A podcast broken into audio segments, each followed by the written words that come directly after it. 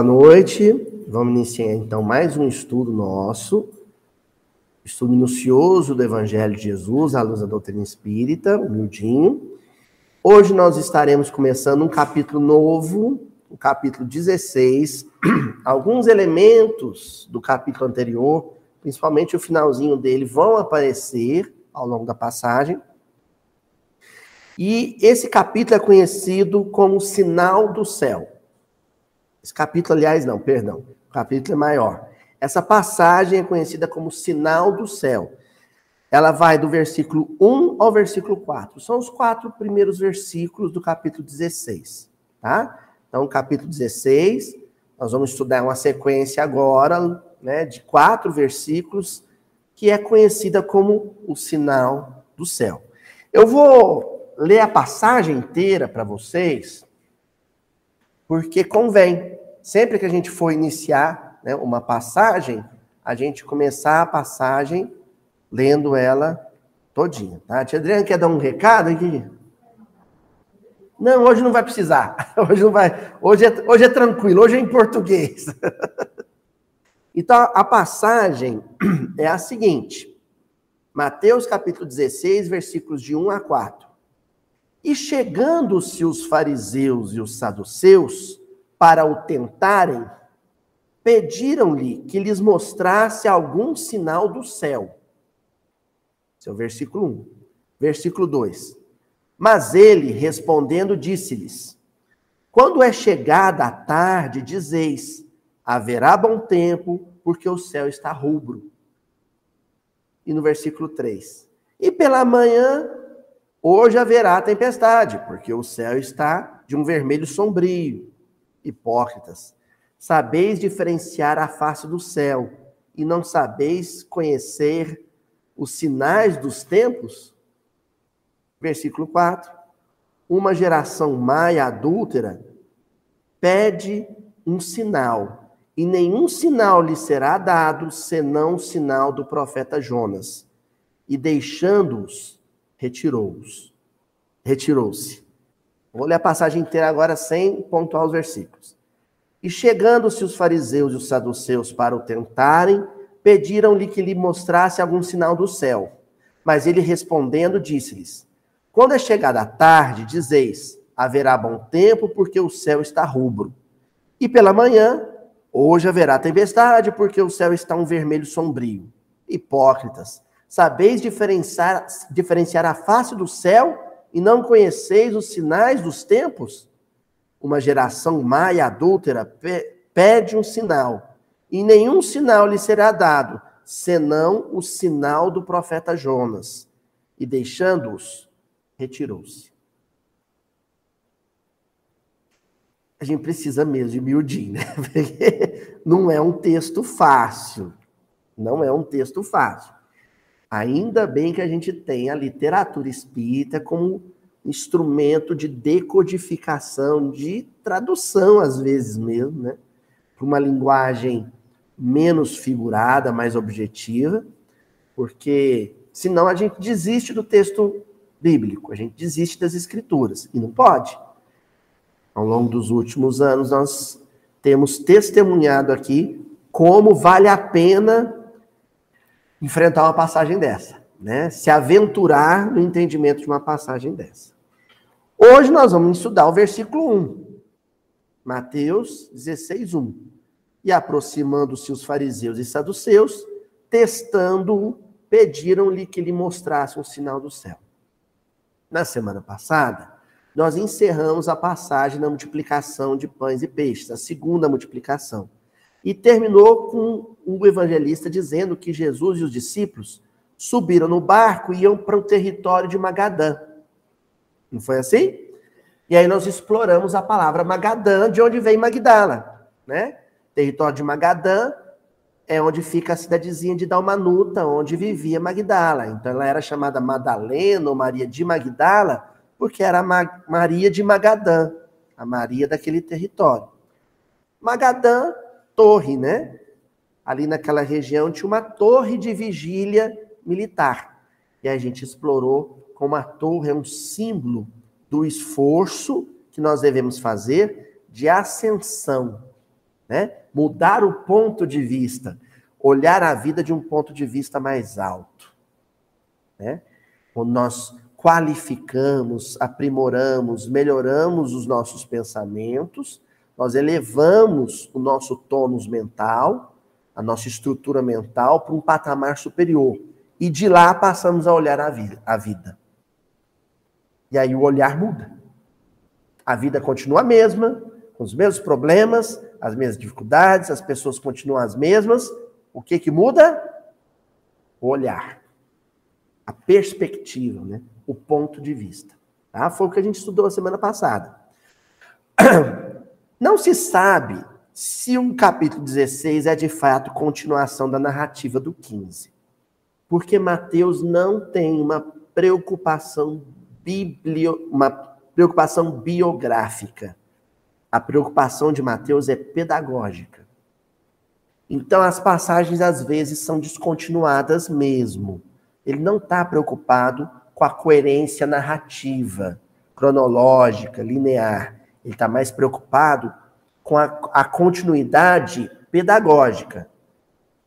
Às vezes ele sacrifica a lógica da narrativa mas para que a próxima passagem continue no mesmo tema da anterior, ou seja, um desdobramento do tema anterior, tá?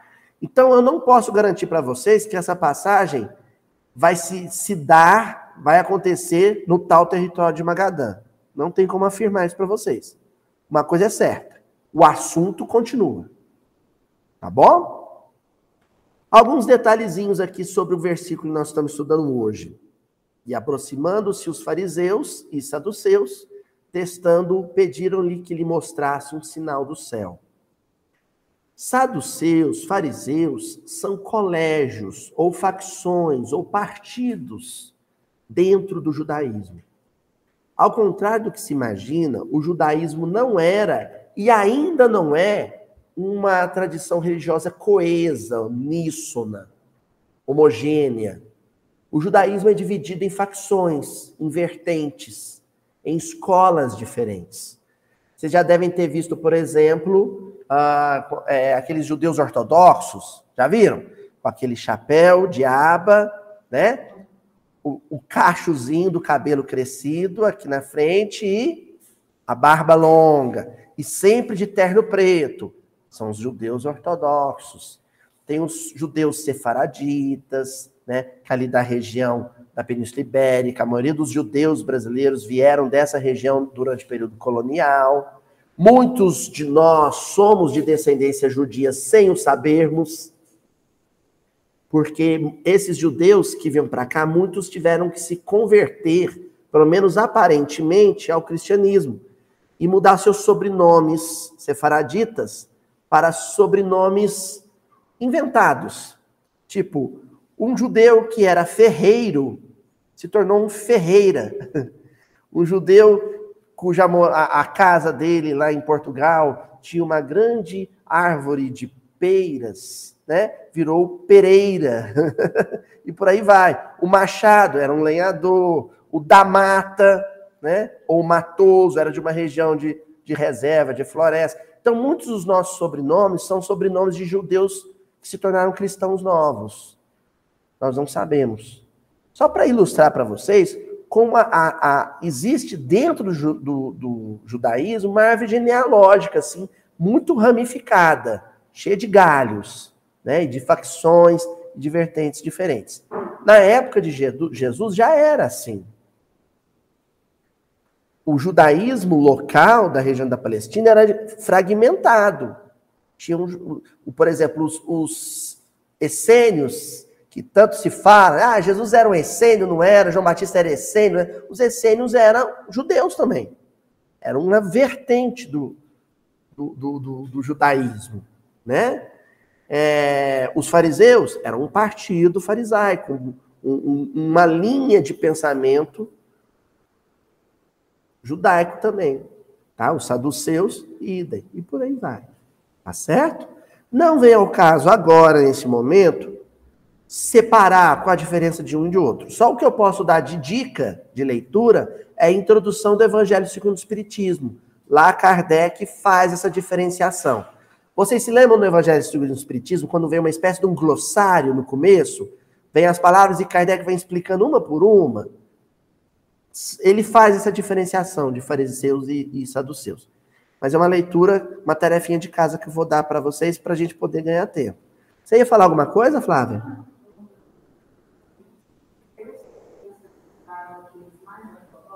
Era o contrário. Olha só que interessante. A postura rígida de Paulo naquele momento da perseguição que ele promoveu e a postura invejosa dos fariseus da época de Jesus em relação a Jesus nos dá essa, essa impressão de que eles eram os radicais, ortodoxos, quadradões. E era justamente o contrário. Os mais progressistas eram os fariseus. Tudo isso aconteceu, mas foi mais por um lance de inveja. Paulo com inveja de Estevão, os, os fariseus antes dele, né, com inveja de Jesus. Aí pegaram no pé e usaram um, um certo rigorismo. Ah, não lavou a mão. Ah, não respeitou o sábado para pegar no pé. Mas, na verdade, para você ter uma, noção, uma, uma, ideia, Paulo falava vários idiomas, né? Paulo falava o grego, falava. Um judeu mais ortodoxo se negaria a falar um idioma goim, um, ou goi, né? Um idioma gentil. Entendeu? Paulo estudou em universidades a, a, gregas. Lá em Tarso tinha universidades gregas, né? Um judeu mais tradicional, um saduceu, por exemplo, se negaria a isso. Eles eram mais puristas, né? é, um, um, judeu fariseu, ele se permitia, por exemplo, ler a Septuaginta, ele se permitia ler o texto sagrado em grego. Um, um judeu mais ortodoxo não faria isso. Nunca, jamais. Entendeu? Então era o contrário, eles eram mais moderninhos, mais progressistas. Mas justamente porque eles eram mais pop, Quando apareceu uma figura carismática igual a de Jesus, roubou a cena deles, né? Roubou o auditório deles, a plateia deles. Aí eles foram para o ataque. Foi isso que aconteceu. Tá bom? Essa passagem aqui ilustra isso. Como eles vão para o ataque. Né?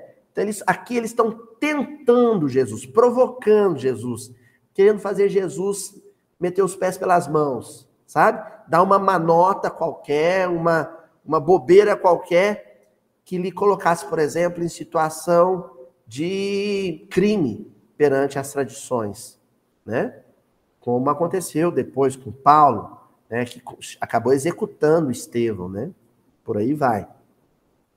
Mas a palavra que eu quero pôr em destaque, a expressão, na verdade, que eu quero pôr em destaque, que ela vai atravessar toda essa passagem até a próxima passagem, é a expressão sinal do céu. Bom? Então, no nosso miudinho hoje, a partícula do versículo que nós vamos explorar é sinal do céu. É uma expressão, tá? Ah, tipo assim, aqui a gente, eh, quando vai dizer que alguma coisa é passageira, fala assim, ah, isso é rabo de foguete, né? Ah, rabo de foguete, ou seja, uma coisa que vai passar rápido, né? Ou então, fogo de palha, é assim, tem essas expressões assim. São expressões. Você fala ela como se fosse uma palavra só, mas são, mas é uma frase, né? Sinal do céu é uma expressão hebraísta, né? Uma expressão da época, que era muito comum entre os hebreus. Para nós, ocidentais, do século 21, a gente precisa de uma hora e meia de estudo para entender o que, que significava. Mas um judeu da época, um palestino da época, entendeu na hora, porque aquilo já fazia parte do cotidiano, né? É... Algumas expressões nossas. Eu lembro que eu estava dando aula, eu dava aula no ensino médio para uma, uma turma, e aí apareceu uma menina, o nome dela era N, americana e ela estava fazendo intercâmbio. E eu fui dar aula de história para ela, né? Aí foi uma cena muito engraçada, porque eu, no meio da aula eu fui dizer que é, os, os, liberais e os moderados e, e, os conservadores no final do século XIX no Brasil se alternavam no poder. Aí o Totolerê, eles alternavam no poder. Aí eu escutei a mina olhar para o lado e falar para o que estava acolhendo ela em casa assim, what is this Totolele? Aí, como é que eu vou explicar para uma gringa o que, que quer dizer Totolele? Acho que até fora de Uberaba vão ter dificuldade de entender o que é Totolele. então, aí, calma aí que vai, aí virou Primeiro o outro falou assim: é vira e mexe, vira e mexe. Aí piorou, né? Piorou, vira e mexe. Como é que explica, né? Ah, frequentemente, acontecia toda hora, né? O outro fala, mas falou alto. Aí o, o colega, oh, ela é gringa, não é surda, não. Enfim, só para vocês entenderem que uma expressão, ela é quando ela é familiar para um grupo, para uma cultura, para um país, você não precisa explicar. explicar. Se eu falar para vocês aqui que vira e mexe os fariseus perseguiam Jesus, vocês sabem do que eu estou falando. Né? Urucubaca. Fulano tá com uma urucubaca. Como é que explica isso? Quando é fé. Né? A, a, a Ju tem um que ela, é, ela fala assim, Sá, uai, Sá. Lá era já, uai, Sá. Aí foram perguntar para mim, porque um, um, parente lá de Ribeirão perguntou para mim assim, por que, que ela fala toda hora Sá? Eu falei assim, uai, Sá é o feminino de sou. Uai, sou. É o feminino de... Mas vai explicar o que, é sou, o que, é Sá. Uai. Não explica, né? É um dialeto quase que próprio, um português quase que próprio, né? Nativo. Sinal do céu é isso. Então nós vamos precisar de uma reunião hoje para entender alguma coisa que na época de Jesus era muito familiar. Todo mundo entendia. Os fariseus chegaram para Jesus e falaram assim: se você é poderoso mesmo, então dá um sinal do céu. Todo mundo entendeu o que, que eles estavam pedindo. A gente vai precisar estudar um pouco mais. Vamos lá então? Bom, tem uma referência cruzada nessa tradução que o Haroldo fez para a Federação Espírita Brasileira, em que eu acho que ele podia. Eu, assim, uma crítica que eu faço à tradução do Haroldo nesse ponto. Ele podia ter usado o mesmo recurso que ele usou nessa, nessa referência cruzada no versículo que nós estamos estudando hoje. Aí ficaria mais fácil para quem fosse estudar. Mas, enfim, eu tive que vasculhar um pouco mais a tradução para encontrar alguma coisa equiparada. Ou seja, outro versículo em que aparece a mesma palavra grega. Tá? Então, lá em Lucas, capítulo 21, versículo 11, é uma referência cruzada, diz assim: haverá grandes terremotos, fomes e pestes em todos os lugares. E haverá também coisas que inspiram medo, e grandes sinais, aí ele colocou, colocou entre colchetes, vindos do céu. No grego, a palavra é apó. Apó é um do, mas um do no sentido de origem, vindo de. Tá? É, é, é, é como se fosse assim. Uh, é, o, o, o do norte de Minas. Esse do Quer dizer, vindo do norte de Minas, vindo de, a origem dele. Então a palavra apó, né, que aparece lá no, no, no versículo de hoje, no versículo 1 do capítulo 16 de Mateus, ela aparece também em Lucas 21, 11. Então, esse recurso, eu acho que o Haroldo podia ter coisas que ele pode acrescentar depois, né, na, nas, nas revisões da tradução. Né? Toda tradução, gente, ela precisa ser constantemente revista viu? Porque às vezes vai surgindo elementos novos e o tradutor vai melhorando a tradução. Né? Aqui nós estamos, acho que, com a segunda edição só. Então, só para a gente entender que esse sinal do céu, na verdade, é um sinal vindo do céu, que veio do céu. É nesse sentido. um sinal, sinal no sentido de recado, mensagem, notícia, informação vinda do céu.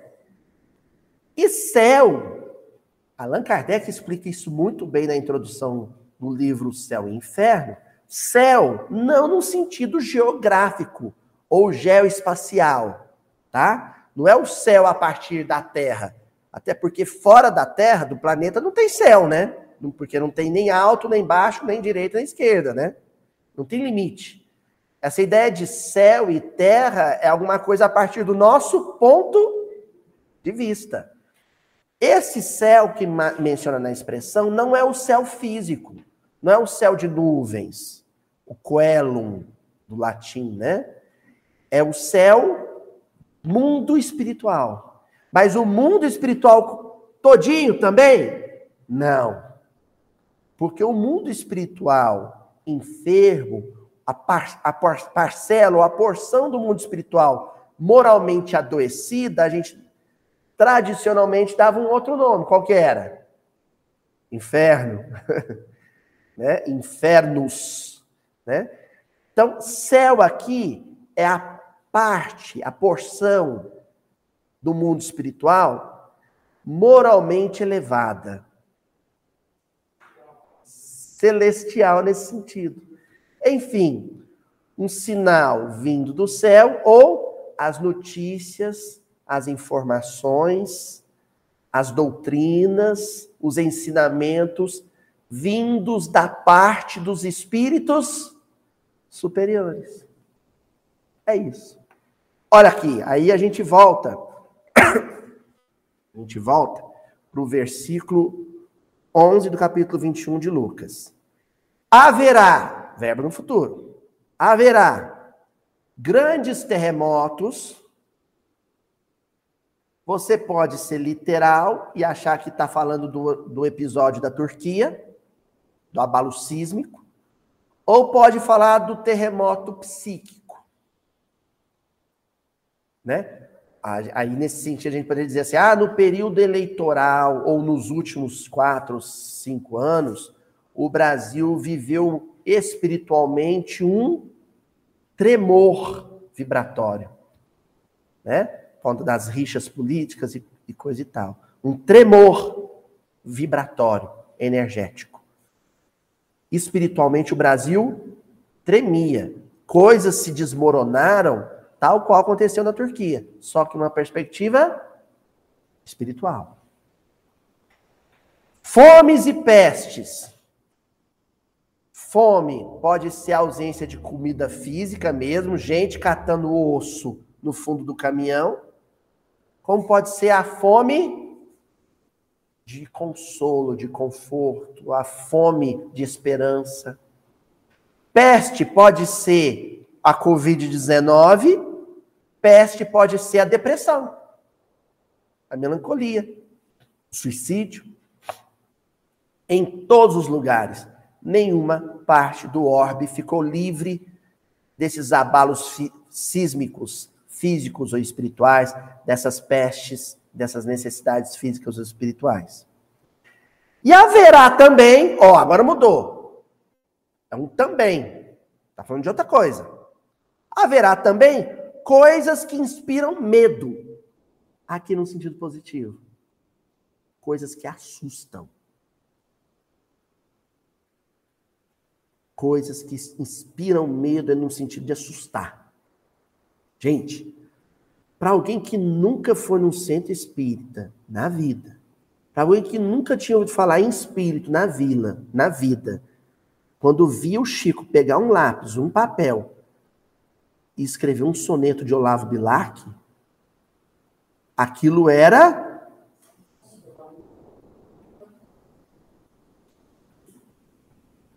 o Zé Amaral, Zé Amaral é meu amigo de Divinópolis, né? Adriana Cunha. E o Zé, ele conta que uma vez acabou a palestra, aí eu veio uma mãe, ô, ô, ô, ô Zé, eu tô com um problema, é porque eu tô vendo o meu filho o tempo todo. Aí o Zé falou assim, qual o problema nisso, minha amiga? Eu também vejo meu filho o tempo todo, ele mora na minha casa. Não, o problema é que meu filho desencarnou tem cinco anos. É o Zé, oa! oa! Então são coisas de dar medo. você se assusta, você sente medo daquilo que você não conhece. Né? Daquilo que você não conhece. E sinais vindos do céu. Junto com essas coisas é, sobrenaturais, entre aspas, porque não são sobrenaturais, são naturais, né? Totalmente naturais, mas junto com essas coisas que dão medo, com essas coisas que assustam, que é a manifestação mediúnica, ele está falando disso, virá junto a reboque, ou seja, no pacote, no combo, sinais vindos do céu, notícias, informações, mensagens vindas das altas esferas. Estão vendo como é fácil ler as escrituras? Não sei que dificuldade é essa que vocês têm. É fácil. Né? Entendeu?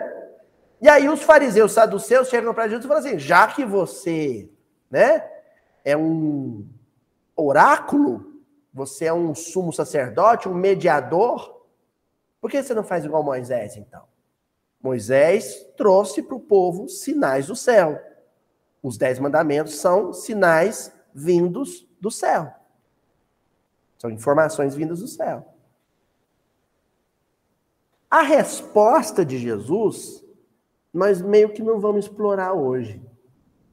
Hoje nós vamos ficar só no sinal do céu, porque a resposta que Jesus dá para eles são as próximas reuniões. tá bom? Bem, nós vamos começar então a entender sinal do céu em profundidade com o prefácio do Evangelho segundo o Espiritismo. O prefácio, hein? A primeira coisa, depois de capa, contra capa e, e notas né, é, é, editoriais, a primeira coisa que vocês vão ver é o prefácio. Tem gente que pula. Não pulem o prefácio do Evangelho segundo o Espiritismo. Eu considero o texto mais importante do livro. Não é, Euridice? É o texto mais importante do livro. E ele começa, de cara, começa assim: Os Espíritos do Senhor, que são as virtudes dos céus. Ó. oh. Pronto, acabou o miudinho. Explicou. Explicou. O que é sinal do céu? Os Espíritos do Senhor, que são as virtudes dos céus. Acabou, explicou. Agora, o que eu quero chamar atenção nessa frase inicial do prefácio é essa conotação verídica, certa, inequívoca, de que você se torna aquilo que você cultiva. Em outras palavras, o verbo são, aliás, o, ver, é, o verbo ser, mas no sentido, como é que eu vou dizer para vocês? Os espíritos do Senhor, aquilo que eles são de fato, o verbo ser, mas sendo a virtude. É muito difícil isso? Você ser a virtude? É difícil vocês entenderem isso? Não. Deixa eu tentar explicar de outra maneira. Você, quando você fala de caridade, você nunca está caridoso. Se você estiver caridoso, o verbo estar. Se você estiver caridoso, você não é. Entenderam? Não é. Agora, quando a caridade, a generosidade se torna um fator contínuo, contínuo, de manhã, de tarde, de noite, de madrugada, os 12 meses do ano, década, duas décadas, três décadas, aquilo não é mais uma condição passageira, provisória, transitória. Aquilo já é você. Você é caridade. Fala, Ritz. É, porque é natural, é espontâneo, né? Flui. Você é a virtude. Você não está humilde, você é humilde. Porque quando a, a virtude ela se consolida, o que eu quero dizer, tentar resumir agora, é que quando a virtude ela se consolida, ela não sai mais. Quando no livro dos Espíritos, os Espíritos tentam explicar para Kardec que ninguém retrocede na evolução, tem gente que não entende isso. Tem gente que acha estranhíssimo. Ué, mas eu vejo gente que era boa, de repente assassinou alguém? A pessoa retrocedeu? Não. Primeiro que a ocasião faz o ladrão. Ela só não tinha vivido uma situação que atestasse a esse ponto. Segundo, que a virtude adquirida, ela é que nem um cimento fresco que você espalha na calçada. Né? Fui fazer a calçada em frente à minha casa, o cimento está fresco. Eu vou colocar um monte de barreira e fitas para dizer para as pessoas: não pisa aqui não. Porque o cimento ainda está fresco. Olhando, parece que está tudo bem. Mas se você pisar, você vai descobrir que não é bem assim. Depois que o cimento seca, você pode tirar as marcas, os recados, e as pessoas podem pisar porque aquilo está consolidado, virtude, sedimentado, nesse caso. Então, é, a, a, virtude é assim.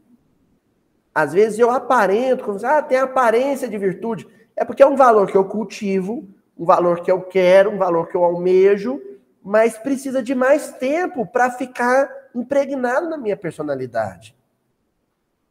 Quando aquilo impregnar na minha personalidade, aí eu já sou um espírito do Senhor, ou um espírito superior.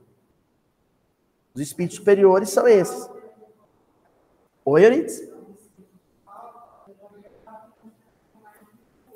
Era um espírito, São Vicente de Paulo era um espírito extremamente virtuoso, ou seja, ele era a virtude. Tá certo? Aí continua o prefácio, ó. Qual imenso exército que se movimenta ao receber as ordens do seu comando, comando de Deus, espalham-se por toda a superfície da terra. Não tem uma cultura, não tem uma etnia, não tem uma aldeia, não tem uma tribo, não tem uma metrópole nesse planeta que não vai receber a visita, o sopro espiritual desses espíritos bem-aventurados. Por isso que eu acho uma besteira a leitura equivocada e ingênua que o movimento espírita, quase que como um todo, faz da obra de Humberto Campos, Brasil, Coração do Mundo, Pátria do Evangelho. É uma leitura ingênua, equivocada. E aí quem sofre com isso é a obra.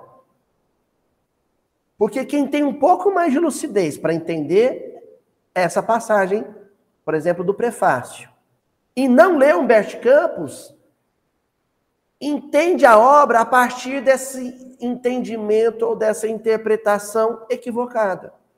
Esse livro, então, é horrível. E não é. É um baita de um livro. Mas as pessoas não sabem ler. Não sabem perceber ali no Brasil, coração do mundo, pátria do Evangelho, inclusive a possibilidade de falha no compromisso do Brasil. Gente, para Jesus, qualquer lugar do mundo é especial. Ah, mas o Brasil, coração do mundo, pátria do Evangelho, Jesus mostrou a floresta. Ah, como se ele não conhecesse, né? Que ingenuidade, né? Jesus nunca vi, tinha visto a floresta amazônica, vira para o Iléu e fala assim: Iléu, onde fica mais ao sul umas terras assim, assim, assado? Venha cá, Senhor, que eu vou te mostrar. Gente, pelo amor de Deus. Aquilo é literatura, é lúdico, é poesia. Aquilo é poesia. Como é que ele não conhecia? Essa pergunta que ele faz para o Léo é uma pergunta pedagógica. É a tia Adriana falando para o Chico: Chico, onde é que fica o parquinho da escola? Tipo, mostra para a mamãe e para o papai onde fica. É lógico que a Adriana sabe onde fica, a escola é dela. Ela sabe. né? Então, eu estou dizendo isso só para a gente entender que, quando diz aqui, espalham-se por toda a superfície da terra, qualquer país do mundo pode ser a pátria do evangelho. Qualquer. E qualquer país do mundo pode deixar de ser a pátria do evangelho. Inclusive a pátria do evangelho. Haja visto o que aconteceu com Israel. porque os espíritos não escolheram o Brasil para. Né? Não, gente, pelo amor de Deus. Hoje a gente vai ver, agora em a daqui a pouco, um texto que Allan Kardec apresenta, que foi publicado na Rússia. E vai ser a base do nosso estudo. E aí ele complementa, complementa o Espírito da Verdade, né? Que é o autor do prefácio, né? E semelhantes estrelas cadentes, ó. Semelhantes estrelas cadentes, poeticamente, porque aí vem, se ah, estrela cadente, na verdade, é um astro que se movimenta, um meteorito, aliás, se movimenta, e ao entrar em contato com a atmosfera, se desagrega em atrito com a. entra em. né? fica incandescente. Não. Estrela cadente, aqui no sentido poético uma luz que vem do céu. Qual estrelas cadentes? Vem iluminar os caminhos, ó, o versículo da semana passada, e abrir os olhos aos cegos. O sinal do céu. E poético. É profético e poético. Aliás, poeta e profeta é muito próximo, nós vamos ver isso no final de hoje. Olha, eu não espero, não foi combinado com a Euridice, viu, gente? Não está combinado. Ela não sabe o que vem por aí. Ficou claro, então, essa questão do, do prefácio? Quem são os emissários ou os portadores do sinal do céu? Os espíritos superiores, tá? Que são apresentados lá no prefácio do Evangelho segundo o Espiritismo. Agora nós vamos começar com o tal texto que eu mencionei, que está na Revista Espírita, no ano 10 de 1867, intitulado Do Espírito Profético. O autor é o Joseph Mestre. Joseph Mestre. A pronúncia caprichada é porque eu estou estudando francês. Amanhã eu tenho prova, inclusive. Agora, pasmem, o Joseph Mestre, ele não é um desencarnado. Na época, ele não é um comunicante desencarnado, vamos dizer assim.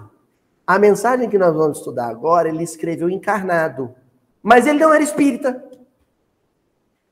Olha que, olha como Kardec era cabeça aberta, né? Nossa, Kardec, se ele reencarnasse o movimento espírita fazendo essas coisas que ele fazia naquela época, ele ia ser muito malhado. E muita gente ia dizer que ele é obsidiado. Olha o que ele faz na revista espírita. Ele vai num livro católico, publicado por um jesuíta, pega um texto e publica na revista espírita. E fala: Espíritas, olha aqui, o texto desse católico, desse jesuíta, é extraordinário. Lê ele aí. Dá para acreditar num negócio desse? Que coisa incrível. Kardec, vou repetir, tem gente que vai duvidar. Kardec foi num livro publicado por um conde jesuíta, que havia sido né, emissário do, do reino da Sardenha na Rússia, depois vai para a França, ali ele se torna jesuíta, ali ele publica obras católicas, e dentro dessas obras tem um texto dele que se chama Do Espírito Profético. Um texto do século XIX. Kardec lê aquilo e fala assim: esse texto que ele escreveu, que esse católico encarnado escreveu, é tão bom quanto as mensagens dos espíritos que estão meditando. Vou usar ele. Sem problema nenhum, sem neura nenhuma, sem preconceito nenhum. E usa. E o, o Joseph Mestre começa o texto dele dizendo assim: oráculos terríveis, aliás, anunciam que os tempos são chegados. Esse oráculos terríveis me lembrou muito Guimarães Rosa, quando ele vai falar dos espíritos na obra dele, ele fala os terríveis bons espíritos. Eu acho essa expressão maravilhosa. Os terríveis bons espíritos. Eles são terríveis, porque aprontam todas com a nossa vida. Não é assim? Puxa a nossa orelha, puxa o nosso tapete. Então, esses oráculos terríveis, né? E aí, quando ele fala oráculo, ele está falando do mediador, ou mediador encarnado, ou mediador desencarnado. Porque quando você pensa nas cartas de Paulo, Paulo foi um oráculo encarnado. E Estevão foi um oráculo desencarnado. Porque a mensagem vinha das esferas do Cristo. Então, Estevão tinha que ser o portador delas para Paulo, inspirava Paulo, e Paulo era o portador delas para o resto. Por isso é que Paulo diz que ainda que ele falasse a língua dos anjos, Estevão, a língua de Estevão, e a língua dos homens, com quem ele falava, ele nada seria se ele não tivesse amor. Ele falava a língua dos anjos, ele falava a língua dos homens, mas o que valia era sentir amor. Tá? Anunciam os tempos chegados. Os oráculos terríveis. Várias profecias contidas no Apocalipse se referiam a nossos tempos modernos. Opa! Os tempos chegados é os tempos modernos. Com uma curiosidade aqui também. O Joseph Mestre, ele não está se referindo a, ao quadripartismo histórico. História antiga, medieval, moderna e contemporânea. Não. Ele está fazendo uma divisão filosófica do mundo pós-Cristo, né? após a vinda de Jesus. Que é o, o, o mundo pré-moderno e o mundo moderno. Ainda não existia na época uma expressão que é mais recente, que é o pós-moderno, e que é uma balela. É uma besteira o pós-moderno. Nós, ninguém é pós-moderno, nós somos extremamente modernos. Parece uma coisa legal, né? Ah, sou moderno, né? Uso celular. Eu tô no, né, no Tinder. Não. Moderno é viver conforme os valores da modernidade.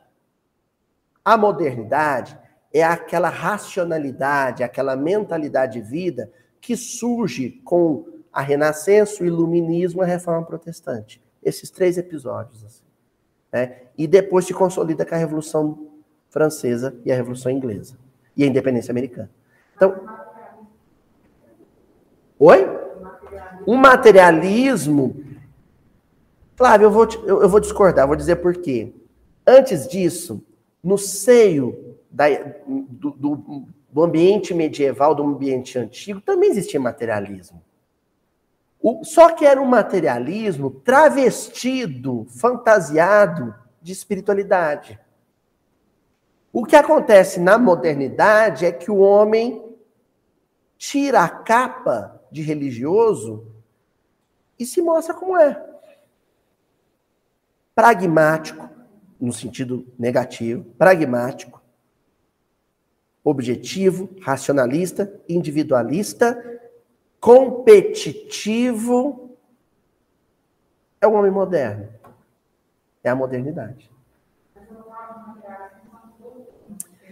Isso, aí sim. Porque, na verdade, você desloca o centro do poder da igreja, da catedral, da abadia, da sé, para os campos, para os laboratórios, para os auditórios.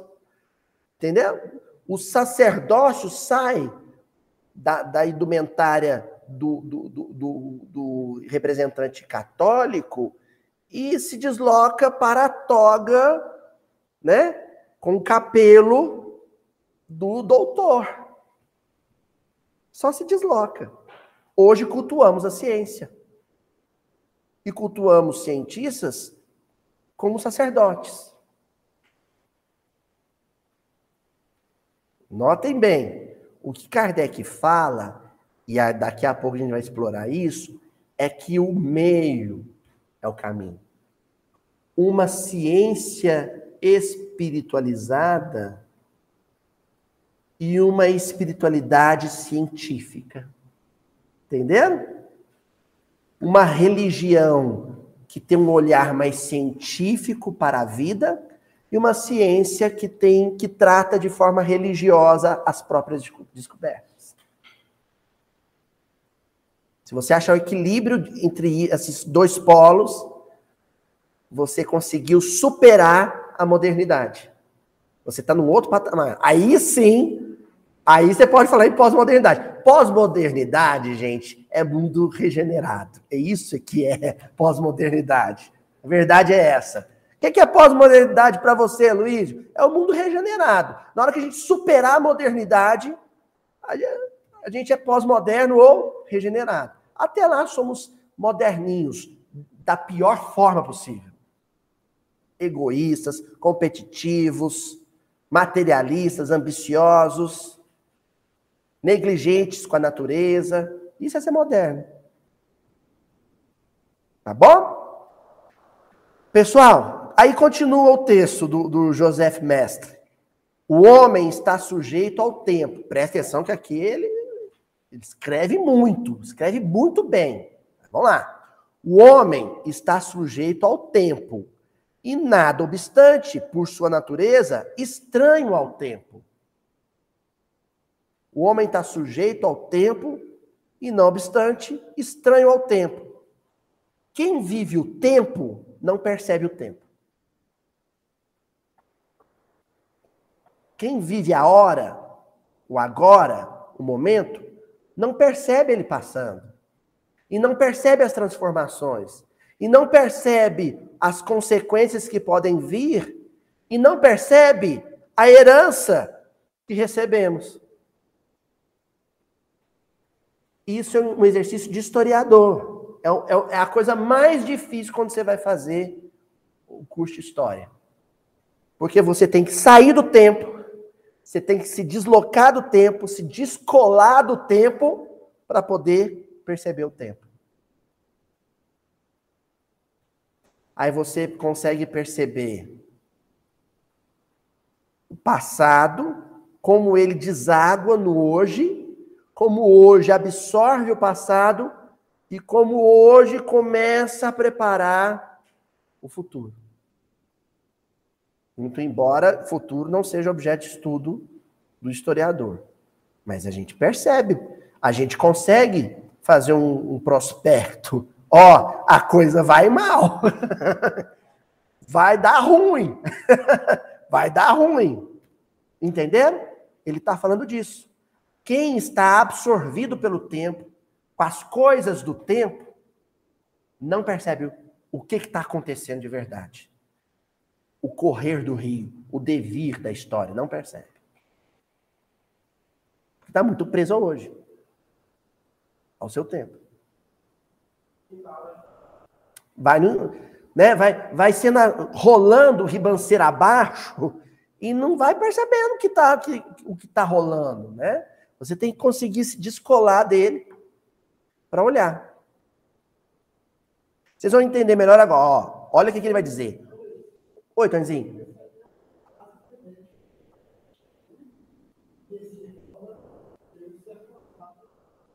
Quando você acorda é quando você se descola do tempo. O senhor Honório Abreu tinha uma expressão ótima. Ele falava, por exemplo, quando ele ia falar do seu leãozalho, ele dizia assim: o, o leão, seu leãozalho lá de, de, de, de Belo Horizonte, gente fala assim: o leão é uma figura extemporânea. Sabe o que é extemporânea? Não é do nosso tempo. Ele não está aqui. Ele é extemporâneo. Não, ele, ele descola, ele, ele. Nossa, é muito difícil explicar. Eu, melhor eu terminar de ler, Tonzinho, porque agora vai ficar mais fácil. Ó. Gente, isso aqui está na revista espírita, viu? Lê revista espírita, hein? Olha só. O profeta gozava do privilégio de sair do tempo. Quem que é o profeta? Quem era Elias? Um espírito capaz de se descolar do seu tempo. Acabe era o adversário de Elias. Jezebel era a grande adversária de Elias. Eles eram homens e mulheres do seu tempo, que viviam seu tempo. As rivalidades do seu tempo, as ambições do seu tempo, a soberba do seu tempo, a truculência do seu tempo. Elias estava encarnado no mundo, mas não pertencia àquele tempo. Ele conseguia sair do tempo. Ele não estava no tempo. Gente, nós não estamos falando de cronologia, viu? Nós não estamos falando de relógio, não. Quando a gente fala tempo, nós estamos falando do contexto. Não, nós estamos falando do contexto.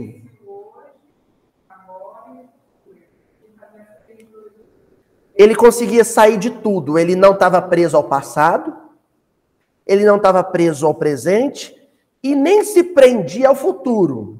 Porque prender-se ao passado é nostalgia, não faz bem. Prender-se ao presente é pragmatismo, não é legal.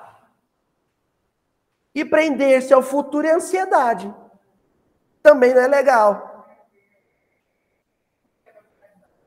Fora disso tudo.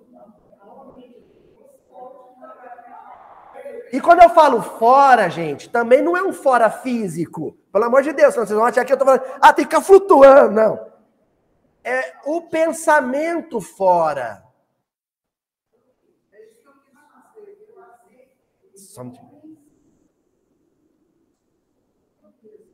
É, o Chico dizia, obrigado, Euridice. O Chico dizia, essa frase dele é ótima. O Chico dizia assim: Chico, chegavam para ele assim: o que, que você acha do mundo? Se o Chico falasse assim, ah, esse mundo é uma beleza, eu adoro ele, ele pertencia ao tempo. Sinal que ele gozava as coisas do mundo. Se o Chico falasse assim, ah, o mundo é uma porcaria, esse mundo é um feijão perdido, ele pertencia ao tempo também, estava preso às coisas do mundo, sofria com elas. Sabe o que o Chico responde? Eu aceito o mundo como ele é, eu só não deixo de ser quem eu sou. Eu aceito o tempo como ele é. Eu só não eu só não tô nele. Eu não tô nele. Eu não pertenço a ele. Aí o Joseph Mestre, ele está dizendo o seguinte: quem são os profetas de todos os tempos? E ele vai citar todos, em todas as áreas. Ele vai citar profetas que nem são religiosos. Ele vai citar profetas ateus. Quem são os profetas? Aqueles que não se deixaram emaranhar, amarrar, algemar as coisas do seu tempo, nem as coisas do passado e nem as coisas do futuro. Em que, a que tempo pertence Deus? Ele é a eternidade, porque a eternidade não é imortalidade, é diferente. Imortalidade é quando você é criado e não deixa de existir mais. Eternidade é quando você sempre existiu. Então, a que, a que tempo pertence Deus? Portanto, se eu entrar em comunhão com Deus, eu deixo de pertencer ao tempo. Eu também passo a não pertencer a tempo nenhum, como Deus. Se eu falar para vocês, Emmanuel, a que tempo pertence Emmanuel? Alguém levanta ao ao período do Império Romano. Não, quem pertencia ao período do Império Romano era Públio Lentulus.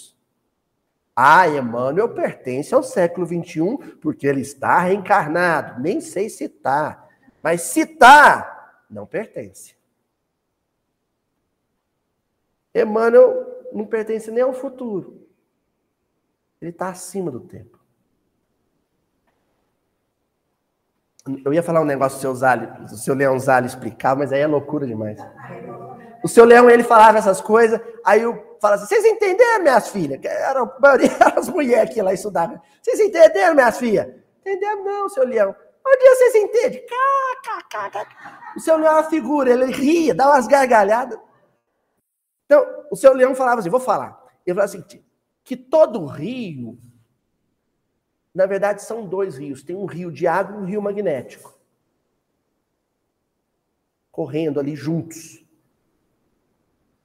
E falava essa loucura.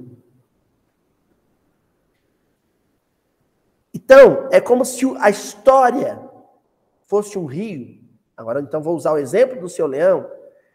A história da humanidade civilizatória fosse um rio e tivesse duas histórias correndo. Uma é presa ao tempo, é a história cronológica. A outra não está presa ao tempo, é a história do espírito. Ela é extemporânea. Ela não pertence a tempo nenhum. Ex, fora. Ex, temporânea. Fora do tempo. Enquanto tudo isso que a gente lê nos livros de história acontecia, uma outra história também acontecia, em paralelo, correndo junto. Mas ela não se subordinava. Porque os acontecimentos históricos, gente, eles são encadeados. Ele diz, um evento desencadeia outro. Agora, uma história que acontece sem ser afetada por essa outra história, ela é emancipada, ela é externa, ela é. Entenderam? Vamos ler mais coisa que ele diz, olha. Não estando mais, agora vocês vão entender. Não estando mais as suas ideias distribuídas na duração, tocam-se em virtude da simples analogia e se confundem, o que necessariamente derrama uma grande confusão em seus discursos. Entenderam? Onde vocês entendem? Sabe o que ele está dizendo o seguinte? O que, que ele está dizendo aqui? Ele está falando o seguinte: não estando mais, ele está falando do profeta, não é? Não estando mais as, as suas ideias presas às ideias do mundo, quando ele vai tentar transmitir as suas ideias para o mundo, elas são confusas. E aí ele precisa, para tentar se fazer entender, usar analogias, figuras, imagens. Aí que o povo não entende mesmo. Vou dar um exemplo disso? Apocalipse, gente. Apocalipse. Quando João escreve Apocalipse, ele está fora do tempo dele. Ele tra... O que, que significa Apocalipse? Revelação. Ele está revelando coisas, sinal do céu. Ele está revelando coisas, mas coisas que não são do tempo, não são do mundo. Elas são fora do tempo. De modo que quando ele vai falar elas, elas são confusas. Aí, para tentar tornar compreensível, ele usa figuras. O dragão de fogo, né? É, o, o, o trono dourado, a cidade de ouro. Ele vai usando figuras. Aí que as pessoas não entendem mesmo. Sabe por que as pessoas não entendem? Porque elas querem entender daqui de baixo. O que, que a semana passada a gente falou que tem que fazer para entender? Pelo, me, pelo menos para a torre, que não é ir fora do tempo. Aí o tempo é voar. Aí tem que ser alado, tem que ter asas. Amor e sabedoria. Que aí é, é para além da torre da vigília. Mas a gente tem que pelo menos subir na torre. Faz uma prece, escuta uma música boa, harmoniza, fica em silêncio, busca a natureza, aí lê o texto. Aí você começa a se deslocar do seu tempo. É o que ele está dizendo. Quando ele fala aqui da simples analogia. Por que, que o texto das Escrituras é tão difícil? Porque tudo ali é, é analogia, é tudo por analogia. Jesus vai falar da, da, alma espiritualmente perdida, ele tem que contar a história da ovelhinha que saiu do perto do pastor. Ele tem que usar uma analogia. Porque ele está falando de coisa que não é do mundo. Tanto que ele vira para Nicodemos e fala assim: Nicodemos, se nem as coisas da terra você entende, como é que você quer entender as do céu? Nicodemo, você está no, você tá no tempo. Você está no tempo. Você é um homem do seu tempo. Você é um rabino. Entendeu? Aí Jesus estava tentando explicar para ele uma noção de, de biogenética, de fecundação humana, de clivagem celular. E ele não entendia. Aí Jesus você não entende ainda nem de, de, de citologia de embriologia. Não tenta então entender essas coisas loucas minhas, não, porque eu estou fora do tempo. Jesus não pertencia a tempo nenhum.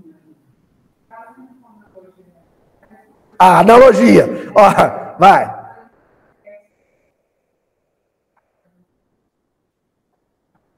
Aham.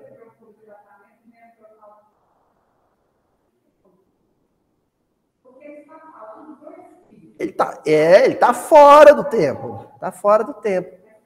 Notem bem. Por que, Luiz? Por que você não está falando assim fora da Terra? Porque isso não significa nada. Você pode estar num avião do mesmo jeito. Você pode estar desencarnado numa esfera e estar do mesmo jeito. Não é fora do mundo que você tem que estar. Você tem que estar fora do tempo. Gravem isso. É a coisa mais louca que vocês escutaram na reunião de hoje, mas é a mais importante para você escutar e entender o sinal dos tempos, o sinal do céu, você tem que estar fora do tempo. Se você for um homem moderno, ou seja, um homem do seu tempo, você não vai entender nada. Ó, eu preciso ser, vou usar uma expressão dos, do, do, dos franceses, bizarro. tem que ser estranhíssimo, bizarro. Eu tenho que ser um sujeito estranho, esquisitão. Jesus era um esquisitão, gente. Jesus era um esquisitão. Os irmãos dele achavam ele um esquisitão. A mãe dele, Kardec fala isso. Kardec fala assim, e nem a sua mãe eu compreendia muito bem. Maria fala assim, eu amo ele, ele é, nossa, eu amo meu filho, mas ele é muito esquisitão. Ó, continuando, ó, continuando o texto. Mais do que nunca, senhores, devemos ocupar-nos dessas altas especulações. Mais do que nunca, a gente tem que peitar uns textão doidão desse, esquisitão desse.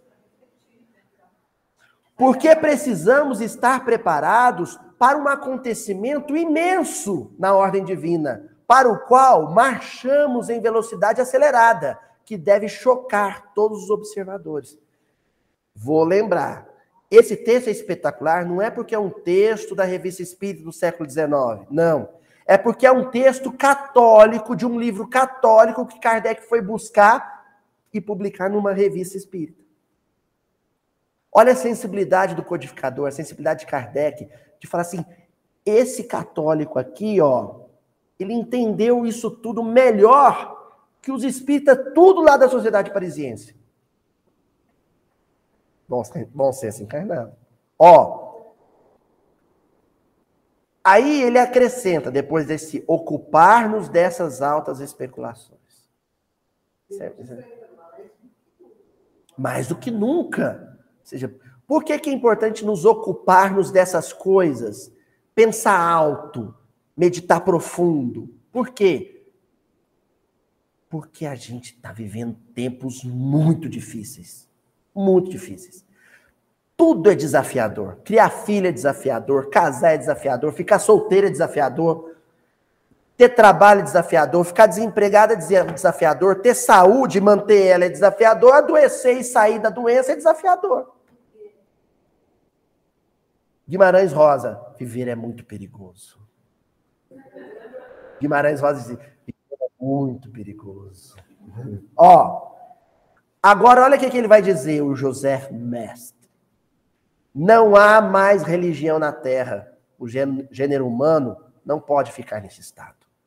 No século XIX, quando as missas ainda eram rezadas em latim, muitas delas, o José Mestre vai dizer: a religião morreu e o homem não pode ficar nesse estado. Aí não é simplesmente a gente fazer um retorno para a religião que a gente abandonou. Não. Porque se ela morreu, é porque ela não tinha funcionado.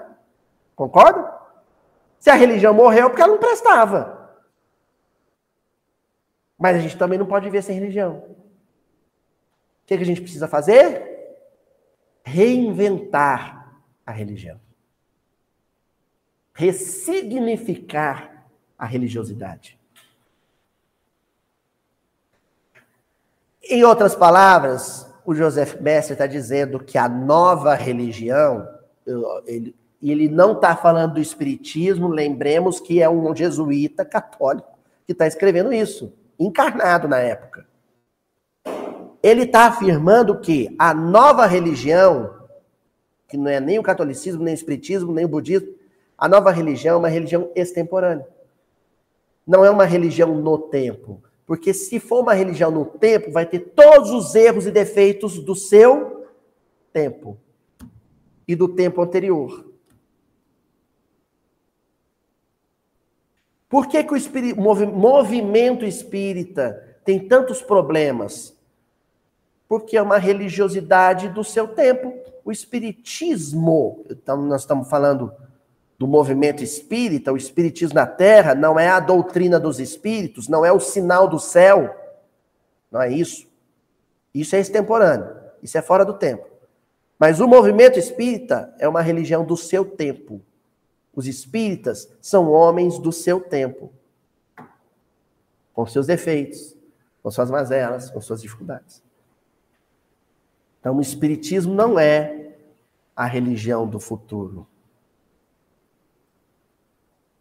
E aí, Kardec, quando ele fala do futuro das religiões, ele está falando de um movimento de descolamento ou de libertação do tempo. Jesus era um libertador. Jesus veio nos libertar do quê? Do tempo. Fora do tempo. Onde não se conta mais o tempo, onde o tempo não tem característica de tempo, Se me perguntardes a seguir o que é esse espírito profético, que é o título do texto, ao qual me referi há pouco, responderei que jamais houve no mundo grandes acontecimentos que, de alguma maneira, não tivessem sido preditos. Sempre existiram no mundo homens e mulheres que não estavam no mundo. Sempre existiram nas épocas da humanidade, nos tempos da humanidade, homens que não estavam no tempo. E por que existiam homens e mulheres que não estavam no tempo? Esses homens e mulheres, eles tinham isso que o, o mestre está chamando de espírito profético. Espírito profético. Essa capacidade de ver o que ninguém vê,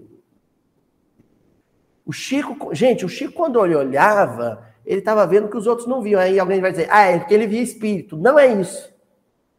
Ver espírito, muito sofredor da Cracolândia vê. Não é isso. Ele, tá, ele via o tempo fora do tempo. O tempo extemporâneo. O tempo que não é escravo do tempo, o tempo que não se submete ao tempo.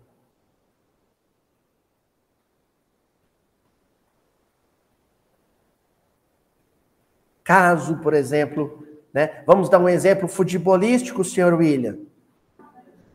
Por exemplo, um flamenguista que sofresse porque perdeu para o Vasco, no Maracanã lotado, no dia do aniversário do Zico, é um flamenguista que está no tempo. Sofre com coisas banais. Agora, um flamenguista que, no dia que perdeu para o Vasco da Gama, no Maracanã lotado, no aniversário do Zico, ligasse para o amigo Vascaíno e falasse: Amigo, parabéns pela vitória. Ele é um flamenguista fora do tempo. Ele é extemporâneo. Por quê? Natureza do tempo, a hostilidade. Fora do tempo, a amistosidade. Natureza do tempo, inveja. A generosidade, fora do tempo. Os vícios são temporais. As virtudes são extemporâneas. Aí alguém vai dizer, mas a expressão correta é atemporal. Não, atemporal é quando não tem tempo. Nós não estamos falando de ausência do tempo, nós estamos falando de um tempo fora do tempo. de, um, de correr por fora.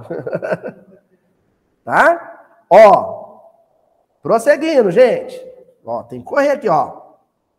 Agora vai ficando lindo o texto, que ele fala assim.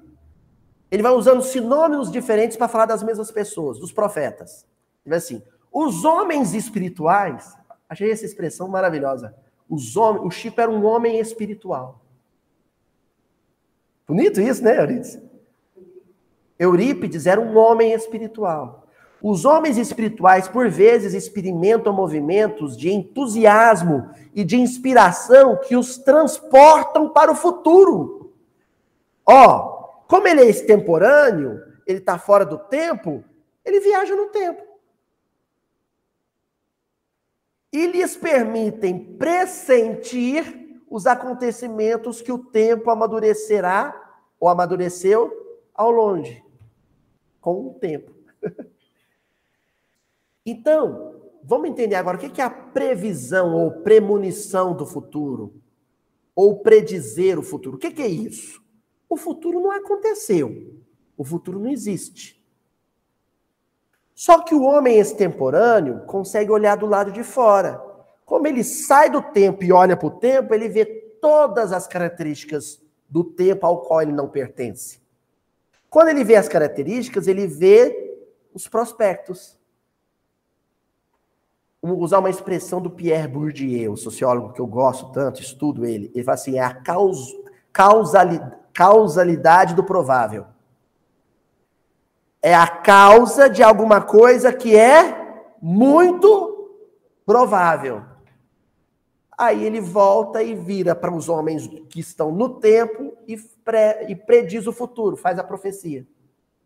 Ó, oh, Jerusalém, em verdade vos digo que não restará pedra sobre pedra.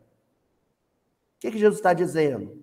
Do jeito que vocês estão vivendo, com essa brigaiada com os romanos, Jerusalém vai sofrer as consequências desse clima.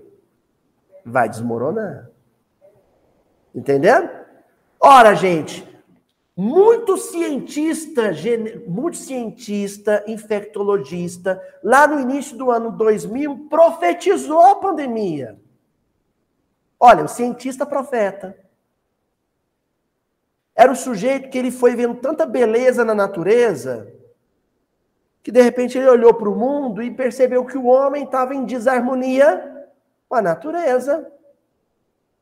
Ora, está devastando a floresta, acabando com o habitat dos animais. Esses animais silvestres, a convivência deles com o homem urbano vai aumentar. Em algum momento, esses vírus vão se adaptar, mudar, para conseguir também habitar a genética do homem. Pimba! Aconteceu. Pandemia. E quando acontecer, nós não vamos ter imunidade para isso. Isso é profecia. É eu falando para o Chico. O Chico mexendo na planta da vovó Leia, na suculenta de estimação da vovó Leia. Vai dar ruim, meu filho, vai dar ruim. Meu filho, isso não vai dar certo. Meu filho, para com isso que não vai dar certo. Não deu outro. No outro dia, a vovó Lei, só vou pro pai, vovó Lei. Aqui tem uma lagartinha mexendo na minha suculenta. Entendendo? Você conhece tanto o outro que você consegue prever as reações. Você consegue adivinhar para onde vai. E os espíritos acima de tudo, os espíritos superiores acima de tudo. Que além de fora do tempo, também estão fora da carne. Então, olha só que lindo que ele vai dizer. Então, toda a ciência mudará de face. O espírito, longamente destronado, retomará o seu lugar. A ciência. Olha, o que ele está dizendo é que não é que a ciência vai desaparecer e a religião vai voltar. Ele está dizendo a ciência vai mudar de face. A ciência vai se espiritualizar tanto que você não vai saber mais o que, que é templo e o que, que é laboratório. O cientista, quando ele descobrir uma, uma proteína lá, uma molécula de proteína diferente, ele vai ficar tão encantado, vai se emocionar tanto que ele vai cair de joelho e fazer uma prece. Entendeu? E não dizeis que tudo está dito, que tudo está revelado e que não nos é permitido esperar nada de novo. E aqui agora começa a arrepiar os pelos do braço. Sem dúvida, nada nos falta para a salvação, mas do lado dos conhecimentos divinos, falta-nos muito. Sabe o que ele está querendo dizer? Para bom entendedor, um pingo é letra. Para quem quiser prestar atenção, você consegue se salvar só com os dez mandamentos, não precisava nem do evangelho. Lá do Moisés você já tinha se salvado. Mas isso não quer dizer que coisas continuem a ser reveladas. Isso só complica a vida de quem vai teimando. Porque os espíritos vão continuar trazendo iluminação. E cada vez o volume de luzes vai ser maior.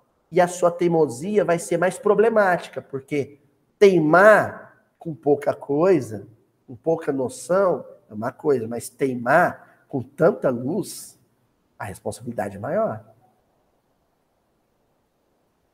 Lembrai-vos do cumprimento. Agora, isso aqui eu deixo, eu vou jogar e deixar para a semana que vem. Vou jogar no ar, vocês já ir pensando. Vocês viram na final da passagem quando fala do sinal de Jonas? Quem lembra por que, que Jonas é famoso na Bíblia? O que, que aconteceu com ele? Não fala que é baleia, a tradução. É um peixe grande. Né? Em tese, em tese, a baleia nem peixe não é, né?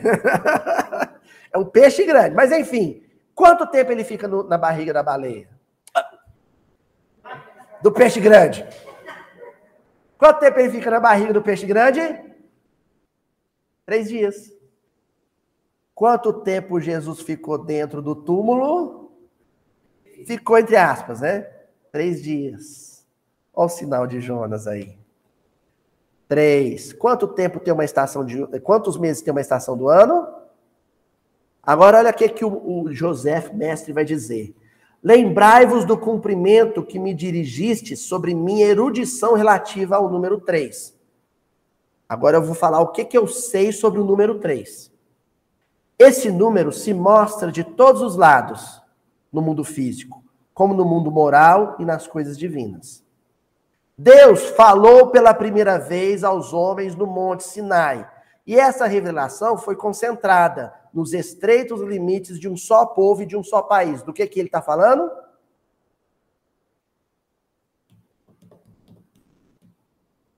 Deus falou uma primeira vez, ó, um, aos homens do Monte Sinai. Do que, que ele está falando? Moisés. Primeira revelação, a lei mosaica. Após 15 séculos, na verdade são 1.200 anos, mas fala 15 Após 15 séculos, uma segunda revelação se dirigiu a todos os homens sem distinção, e é aquela de que desfrutamos. Ele está falando do quê? O Evangelho de Jesus. Só que, lembremos, ele é católico, está escrevendo no início do século XIX, quando Kardec era uma criancinha. Agora é que vem a bomba. E vereis, por isso que ele usa o verbo no futuro, e vereis se os iluminados estão errados ao encarar como mais ou menos próxima uma terceira explosão da onipotente bondade em favor do gênero humano. Ainda uma vez, não censureis as pessoas que disto se ocupam, quem falar disso, gente, não, falando para os colegas católicos, não persegue, não. E que vem, vem, na própria revelação, razões para prever uma revelação da revelação. A revelação da revelação. A terceira revelação. Três dias. Jonas era rebelde, vai para dentro da baleia, passam-se três dias, ele sai da baleia, mansinho, mansinho. Do peixe grande. Olha! Jesus entra para o túmulo carne, três dias, sai do túmulo espírito. O que ele está querendo dizer? Que existe um período de tempo que começa com Moisés e finda com a doutrina espírita, três dias, três revelações, que é um período de, vamos dizer assim, de incubação. A lagarta dentro do casulo. Todos nós, ao longo desse período, que começa com a lei mosaica, com os dez mandamentos, o advento da lei, e se conclui com a revelação da doutrina espírita, durante esse período, nós estamos, na verdade, na verdade vivendo uma metamorfose no fim da, do terceiro período, do terceiro dia, ou seja, quando a, a, a missão da doutrina espírita estiver consolidada, a revelação consolidada, eu dou por consolidada, porque depois de Kardec e Chico Xavier, para mim o resto é repeteco.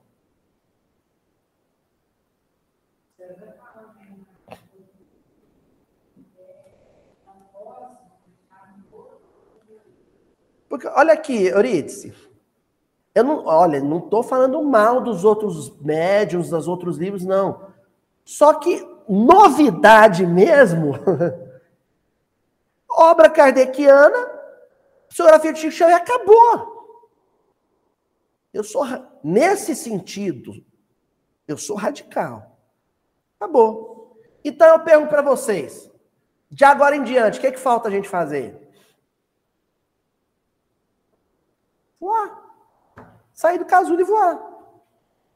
Agora vocês vão assustar com o que eu vou ler aqui. Vamos perceber quem é de casa que está acompanhando aqui escrito. Vocês vão fazer isso depois. Quem vai perceber? Nossa, hoje eu tenho. Nossa, eu tô atrasadíssimo, gente. Oh, hoje eu vou atrasar um pouquinho, viu? Estou entusiasmado. Não, esquece, vai. Do que que ele está falando aqui? Daí porque é preciso que os pregadores desse novo dom, os pregadores da terceira revelação, possam citar as santas escrituras a todos os povos. Continua. Os apóstolos não são tradutores, tem muitas outras ocupações. Espírito nenhum dos, dos apóstolos vai vir explicar isso agora para gente. Mas a sociedade bíblica, ele chama essa geração de interessados por Bíblia de sociedade bíblica. Mas a sociedade bíblica, instrumento cego da providência, seja, a gente está sendo instrumento da providência sem saber, prepara suas diferentes versões, que os verdadeiros enviados explicarão um dia em virtude de uma missão legítima. O conteúdo, o sinal do céu está dado. Agora, muita coisa a gente pode. Tem muito bombom na caixa para a gente desembrulhar. Entendeu? A sociedade bíblica, ou seja, essas, essa, esse conjunto de pessoas que sempre se interessaram por Bíblia, até então eram inspirados, mas faziam uma leitura da Bíblia quase que às cegas. Só que agora tem doutrina espírita na parada. Tem uma lupa para você olhar mais de perto, para você ver os detalhes. Literatura espírita, obra kardeciana, psicografia do Chico. E aí ele diz, ó, coisas vão ser decodificadas, mas não são novidades. Mas, Luiz, você falou que não vai ter mais novidade? Não vai. A gente vai descobrir, entender. Mas essas coisas já estavam aí nos últimos três dias. E agora o grande finale. Agora para encerrar. Euridice, lembra quando você falou dos poetas? Aquela hora? Ele, ele fecha a análise dele fazendo essa relação entre o profeta e o poeta. Ele diz assim: como os poetas que até nos nossos tempos de fraqueza e de decrepitude ainda apresentam alguns pálidos clarões do espírito profético. Os grandes profetas do nosso tempo, como cientistas, se fecharam, a maioria deles, o canal de comunicação dos espíritos superiores para as massas tem sido a poesia. Porque a poesia, no nosso tempo, no século XX, poucas pessoas leem livro de poesias. Mas já é muito simbólico que o primeiro livro que o Chico psicografou foi um livro de poemas, Parnaso de Além. Só que a poesia, depois do advento da indústria fonográfica, a poesia a gente escuta o tempo inteiro onde? Eu ia dizer na rádio, né? Mas eu sou extemporâneo. Hoje nas, nas plataformas digitais, nas, né? E, e tudo mais, no YouTube. Vamos ver como é que é isso? Prestem atenção nessa poesia. Já usei esse poeta várias vezes aqui, ainda vou usar várias vezes porque eu sou fanzaço. Para mim é um dos poetas mais profetas da nossa música brasileira, tão negligenciada e abandonada. Dizem que tem muita gente de agora, presta atenção, dizem que tem muita gente de agora se adiantando, partindo para lá, para 2001 e 2 e tempo afora, até onde essa estrada do tempo vai dar. Isso aqui foi escrito em 1972, num disco chamado Expresso 2222 por Gilberto Gil. E ele continua: Dizem que parece o bonde do Morro do Corcovado daqui. Ó, uma subida lenta. Quem já subiu? É lentinho, não é? Mas sempre ascensional. Dizem que parece o bonde do Morro do Corcovado daqui. Só que não se pega e entra e senta e anda. O trilho é feito um brilho que não tem fim. Ó, continuando. Nunca se chega no Cristo concreto, Cristo concreto, Cristo redentor. Nunca se chega. De matéria ou qualquer coisa real. Depois de 2001 e 2 e tempo afora, o Cristo é como o que foi visto subindo ao céu subindo ao céu, num véu de nuvens, subindo ao céu.